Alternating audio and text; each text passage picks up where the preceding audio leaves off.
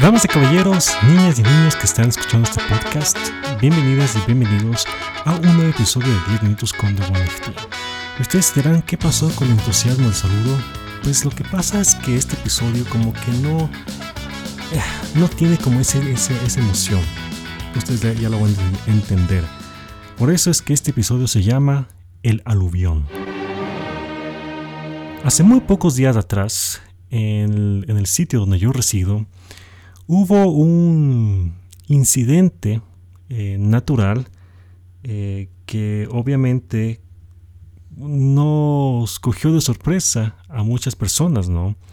Pero yo les voy a comentar desde mi punto de vista. Ese día, a las 6 de la tarde, se fue la luz y se creía eh, que era posiblemente alguna falla eléctrica porque durante los días atrás estaba lloviendo bastante. Hoy, por ejemplo, hoy jueves 3 de febrero del 2022 está haciendo algo de sol a los tiempos. Pero es los días posteriores estuvieron bastante lluvia, etc. Y bueno, eh, por eso creíamos que la falla de luz eléctrica fuera, era por eso. Así que ya decíamos, ya, pues ni modo, ¿qué más se puede hacer? Vamos a comer con la luz de las velas, ¿ya?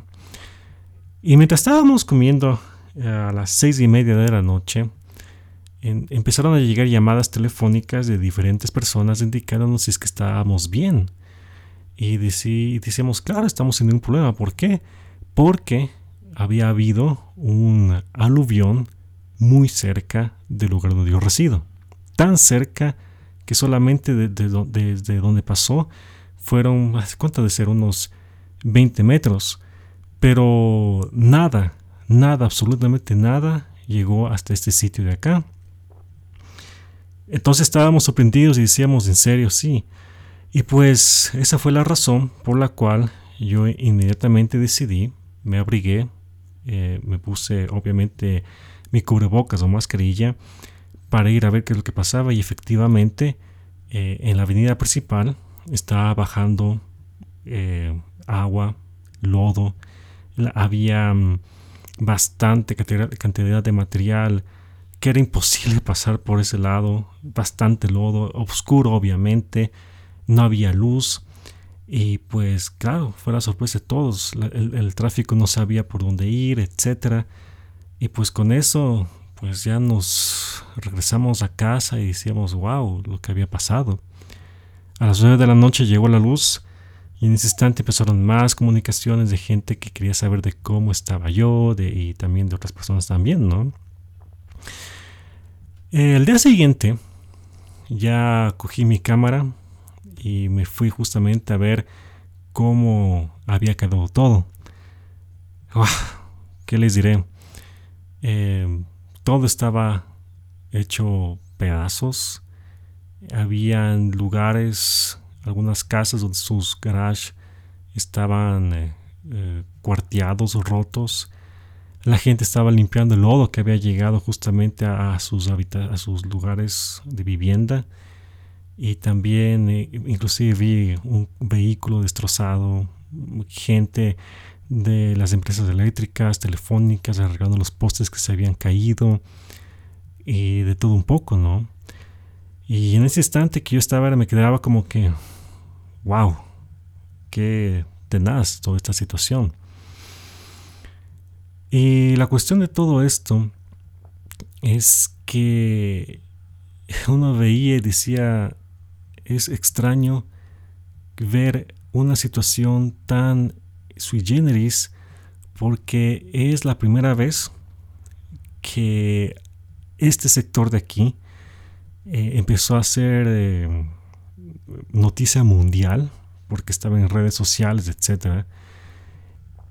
Entonces, eso fue justamente lo que ha pasado. Este es el, tercer día que están eh, ya limpiando las avenidas, se escucha aquí un poco la maquinaria, etc. El día de ayer tuve la oportunidad de irme a otro sector donde eh, fue más fuerte la caída del lodo y fue se me hizo como cosas así, ver eh, una casa donde había un montón de policías que estaban con sus palas, con todo, sacando todo el lodo que había entrado. Una, hay eh, existe una cancha de básquet, eh, un parque también está llenísimo de lodo y falta todavía más que limpiar. La fuerza de la naturaleza es imparable. Como bien dicen por ahí, nosotros tenemos control posiblemente de todo menos del fuego, del viento, de la tierra y del agua. Y lo más eh, tenaz de todo este aspecto es que todo esto pasó en segundos. recordando otra vez el capítulo que hice hace un par de capítulos anteriores sobre los segundos. Eso es lo que puedo decir desde mi punto de vista, porque hay más cosas, pero por respeto a, aquellas personas que están pasando por momentos más difíciles por esta situación, no quiero detallarlo. Si ustedes saben, investiguenlo. Y tampoco no voy a decir en dónde, porque ahí ustedes también tienen que averiguarlo. Ya con lo que dije aluvión, etcétera, que fuimos, eh, somos tendencia en redes sociales, ustedes podrán averiguar. Pero por respeto, no lo hago nada, ni tampoco subo fotografías, etcétera. Un reel subí un poquito eh, hace pocos días del primer día cuando salí para ver cómo estaba todo y nada más. No estoy ahí para subir fotos o que me den likes o esas cosas, no, porque es. Hay que darse cuenta que detrás de todo esto hubieron otras cosas que obviamente no los puedo decir por acá.